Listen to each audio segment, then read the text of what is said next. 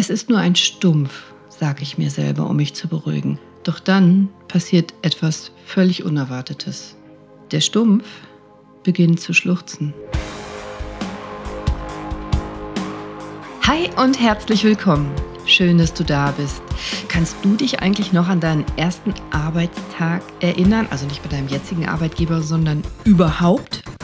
Ich kann mich an meinen ganz genau erinnern. Aber bevor ich dir davon erzähle, will ich zwei Dinge tun. Einmal Danke sagen für das viele mir schreiben und mich bewerten, den Podcast abonnieren, den Podcast bewerten, denn das bringt mir wirklich was. Das gibt mir was zurück. Ich danke euch sehr dafür. Das macht den Podcast sichtbarer und wertvoller und motiviert mich immer weiterzumachen. Und ich habe eine Bitte. Und zwar nehme ich am Deutschen Podcastpreis teil, habe mich da beworben und würde mich riesig freuen, wenn du Lust hast, mich zu wählen. Es gibt ein Publikumsvoting. Ich mache euch den Link in die Show Notes oder wenn du auf den deutschen Podcastpreis.de gehst und runterscrollst, da gibt es ein Publikumsvoting. Gibt vier Kategorien: Comedy, Lifestyle, Nachrichten und Politik und Wissen. Und mein Podcast gehört manchmal in Comedy, aber eigentlich in Wissen.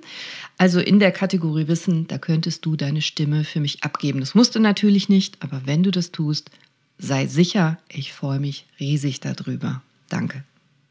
Mein erster Arbeitstag. Ich weiß noch genau meine aller, aller, allererste chirurgische Patientin, die ich kennenlernen durfte. Da war ich noch nicht Ärztin, da war ich noch nicht mal Medizinstudentin, da war ich noch Schülerin. Und da machte ich ein Krankenpflegepraktikum ich glaube, das macht man heute noch. Wenn man Medizin studieren will, äh, sechs oder acht Wochen im Krankenhaus mitarbeiten, um schon mal in Kontakt zu kommen mit der Medizin. Meine Eltern haben nichts mit Medizin zu tun. Ich habe in der Verwandtschaft und im Freundeskreis keine Ärzte gehabt. Also ich hatte da niemanden, der mir irgendwas hätte erzählen können. Und ich hatte aber damals dann den Wunsch, Ärztin zu werden, Medizin zu studieren, Chirurgin zu werden. Und wie ihr auch wisst, wahrscheinlich habe ich schon immer Kurzgeschichten geschrieben und Dinge aufgeschrieben. Und diesen Kontakt mit meiner allerersten Patientin auf meinem weiten Weg zur Halbgöttin in Weiß habe ich auch aufgeschrieben. Und diese Geschichte habe ich dir mitgebracht und die lese ich dir gleich vor. Denn ihr habt ja netterweise ganz fleißig die Umfrage ausgefüllt. In der Folge 60 habe ich in den Show Notes einen Link reingetan. Ihr könnt eine kleine anonyme Umfrage machen, packe ich euch heute auch nochmal in die Show Notes. Und das hilft mir, meinen Podcast zu verbessern, eure Wünsche zu hören, zu verstehen um mich noch besser auf euch einzustellen. Und da habt ihr euch ganz viel gewünscht, dass ihr was über die alte Cordelia wissen wollt, über die frühere Cordelia, über die kleine Cordelia, als Kind, als Jugendliche, als Studentin, als junge Ärztin. Und deswegen habe ich euch diese Geschichte mitgebracht. Ich habe die genauso geschrieben im August 1991. Nein, ihr müsst mir nicht schreiben, dass ihr damals erst drei wart oder noch nicht geboren oder so. Das will ich gar nicht wissen. Ich habe das damals geschrieben im August 1991 und ich habe kein Wort verändert und genauso lese ich dir die Geschichte jetzt vor. Sie hat kein Happy End und sei darauf gefasst und trotzdem hoffe ich, dass sie dich bereichert. Ich habe die Geschichte damals genannt für Frau K. Ich weiß auch noch genau, wie sie heißt. Ich weiß noch, wie sie aussieht und ich, wenn ich die Augen zumache, kann ich sie riechen. Sie hatte so ein schönes Parfum. Also für Frau K. oder ein Stumpf ist kein Stumpf. Liebe, liebe Frau K., Sie sind meine allererste Patientin, meine aller, allererste Patientin auf meinem weiten Weg zum Halbgott in Weiß. Völlig unbeleckt und unschuldig bin ich, als mich die Schwester am ersten Tag meines Krankenpflegepraktikums zur, in Anführungszeichen, Unterschenkelamputation Zimmer 4 führt. Die Bettdecke weg, ich atme tief durch, den Verband ab. Oh, ich schlucke. Das ist die Wunde. Desinfizieren? Ich tu's. Es ist nur ein Stumpf, sage ich mir selber, um mich zu beruhigen. Noch etwas geschwollen von der Amputation, aber es heilt bereits.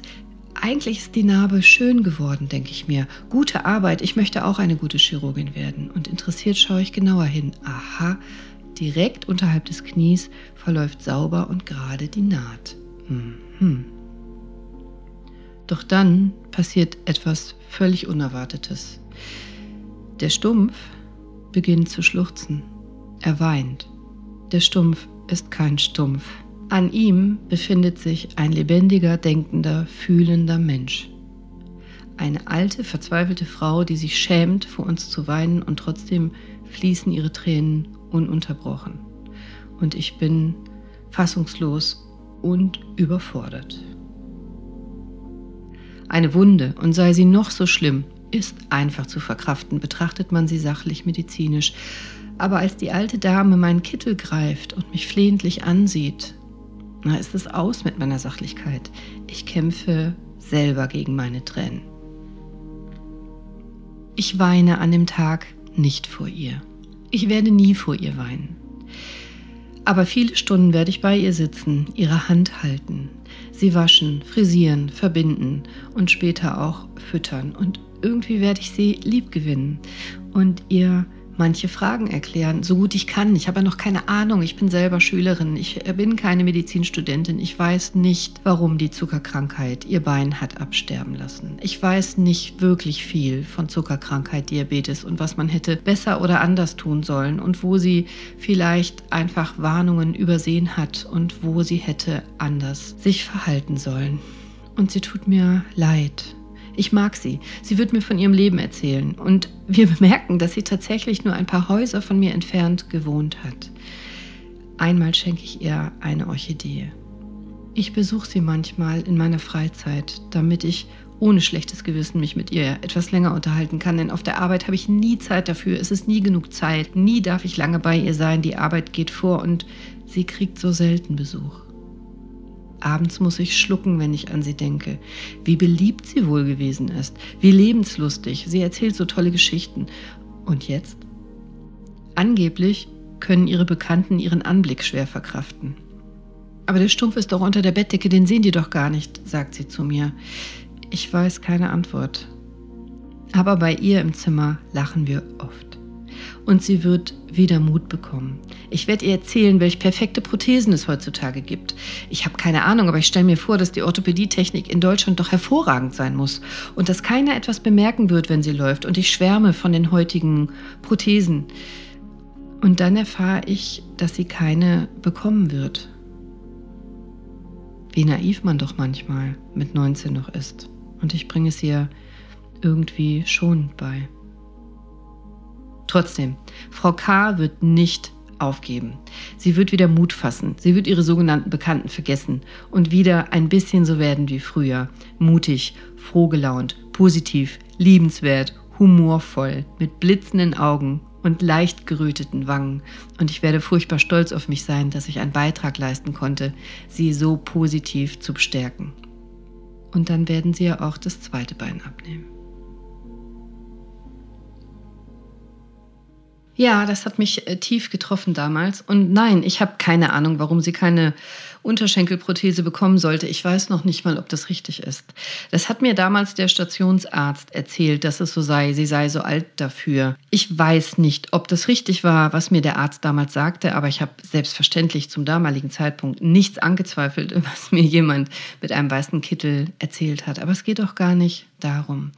Es geht mir um was ganz anderes und deswegen habe ich euch diese Geschichte mitgebracht. Es geht mir darum, dass ich nie vergessen habe und auch nie vergessen will, und deswegen habe ich die Geschichte aufgeschrieben, worunter diese liebe Dame am meisten gelitten hat. Am allermeisten litt sie nicht darunter, dass sie ihr Bein amputiert bekam, sondern dass ihre Bekannten nicht mehr zu Besuch kamen. Sie hat am allermeisten darunter gelitten, dass die Menschen sie haben links liegen lassen, weil sie nicht mehr mitmachen konnte und nicht mehr ein Teil der normalen Gesellschaft war, die sich amüsieren kann. Sie hat am meisten darunter gelitten, dass ihre sogenannten Freunde angeblich ihren Anblick nicht ertragen würden. Und sie hat wahnsinnig darunter gelitten, dass sie nicht wusste, was sie falsch gemacht hat. Ich habe damals auch noch gar keine Ahnung von Zuckerkrankheit, von Diabetes gehabt, aber ich sehe es auch heute noch, dass viele Menschen zu unbewusst sind. Und deswegen mache ich diesen Podcast. Das heißt, wie ernährst du dich denn? Ich will dir keine schlechte Laune machen, im Gegenteil, ich will dir Gesundheit verschaffen. Meine liebe alte Frau K. hatte über Jahrzehnte keine Vorstellung davon, was gesunde Ernährung ist. Und sie ist auch noch mit anderen Ideen aufgewachsen, wie gesund Fleisch sei und wie gesund Butter sei und diese Sachen. Das heißt, was ist denn gesund? Bio Obst und Biogemüse, Rohkost zum Beispiel. Aber nicht unbedingt fertig verarbeitete Lebensmittel und nicht unbedingt tierische Produkte. Und sie hatte keine Ahnung, wie hoch ihr Blutzuckerspiegel war und sie hat ihn wohl auch nicht regelmäßig gemessen. Und wie ist das denn bei dir? Wann war denn dein letzter Check-up beim Arzt? Und kennst du deine Werte? Und sei bitte ganz ehrlich zu dir selber. Wie gut ernährst du dich? Wirklich. Denn wie oft essen wir was, weil es lecker ist, weil wir Bock drauf haben, weil wir uns belohnen wollen, weil wir Langeweile haben, weil warum tust du dir das an? Denn alles Geld der Welt kann dir Gesundheit nicht kaufen. Aber jeden Tag hast du 24 Stunden lang die Chance, deine eigene Gesundheit zu erschaffen. Du kannst investieren in deine eigene Gesundheit, in deine Zukunft, ernsthaft. Mit jedem Bissen, den du zu dir nimmst, mit jeder Bewegung, die du machst, mit jedem Schritt, den du extra gehst, mit jedem Glas klares Wasser, das du extra trinkst, mit jedem Bewusstsein, das du erlangst. Erschaffe Gesundheit. Das ist meine Mission. Werd gesünder und schau mal, wen du vielleicht im Umfeld hast dem du helfen kannst und der, der dankbar dafür wäre, dass du einfach kurz bei ihm bist. Lass es nicht selber so weit kommen, dass du krank wirst. Tu was für dich. Heute, jetzt. Nimm's doch als kleine Hausaufgabe von mir für dich jetzt. Also fühl mal hin, wo du vielleicht Beschwerden hast. Hast du irgendwo Beschwerden, Schmerzen? Ist irgendwas nicht gesund? In und an deinem Körper? Kannst du was dagegen tun? Dann greif's an. Wann war dein letzter Check-up? Kennst du deine Werte? Bist du im Bilde? Oder verdrängst du irgendwas, was du eigentlich besser weißt und willst es nicht wahrhaben? Und du könntest jetzt einmal aufstehen, wenn du zu Hause bist oder auch bei dir auf der Arbeit, ich weiß es nicht, und mal zu der Schublade gehen oder zu dem Schrank, wo du Süßigkeiten aufbewahrst. Und dann guck doch mal ganz ehrlich hin. Muss wirklich jede Schokolade, jede Praline und jede Tüte Chips in diesem Schrank bleiben? Du könntest eine Tüte Chips oder zwei Tafeln Schokolade jetzt rausnehmen, einem netten Menschen schenken, der vielleicht nicht so bewusst ist wie du jetzt, und dann ersetzt du diese Süßigkeiten oder Chips durch Trockenobst oder durch Gemüse, durch Obst oder durch Nüsse oder was anderes Gesundes, was man snacken kann. Und falls du heute noch nicht draußen warst, geh raus. Beweg dich, komm, 15 Minuten an der frischen Luft. Das kann wirklich, wirklich jeder schaffen, egal wie beschäftigt er ist. Ich bin auch schwer beschäftigt, aber 15 Minuten an der frischen Luft, das geht wirklich. Und dein Körper, deine Gesundheit wird's dir danken. Beweg dich. So, wie ich damals geschockt war, als ich anfing, mit der Medizin. So stelle ich mir vor, sind es Patienten heute noch, wenn sie eine Diagnose bekommen, eine schwere Diagnose bekommen oder der Chirurg sie mit einer geplanten Operation konfrontiert. Und damit du einfach maximal geschützt bist, wünsche ich mir jedes Mal in jeder Folge, dass du anfängst, Gesundheit zu erschaffen und deswegen diese drei Hausaufgaben. Fühl mal hin, wo du krank sein könntest. Kennst du deine Werte? Geh mal zur Schrank oder Schublade und guck, was du verbessern kannst am Inhalt und geh raus an die frische Luft und beweg dich. 15 Minuten sind ein guter Anfang und besser als nichts. Und wenn du mir was Gutes tun willst, dann nimm doch an der kleinen anonymen Umfrage teil, die ich dir nochmal in die Show Notes gepackt habe. Und wenn du mir ein Foto schickst davon, dann schicke ich dir ein kleines Dankeschön. Sei bewusst. Sei mindful. Ich wünsche dir noch einen wunderschönen, gesunden, bewussten, glücklichen, humorvollen und schmerzfreien Tag. Deine Cordelia. Ciao.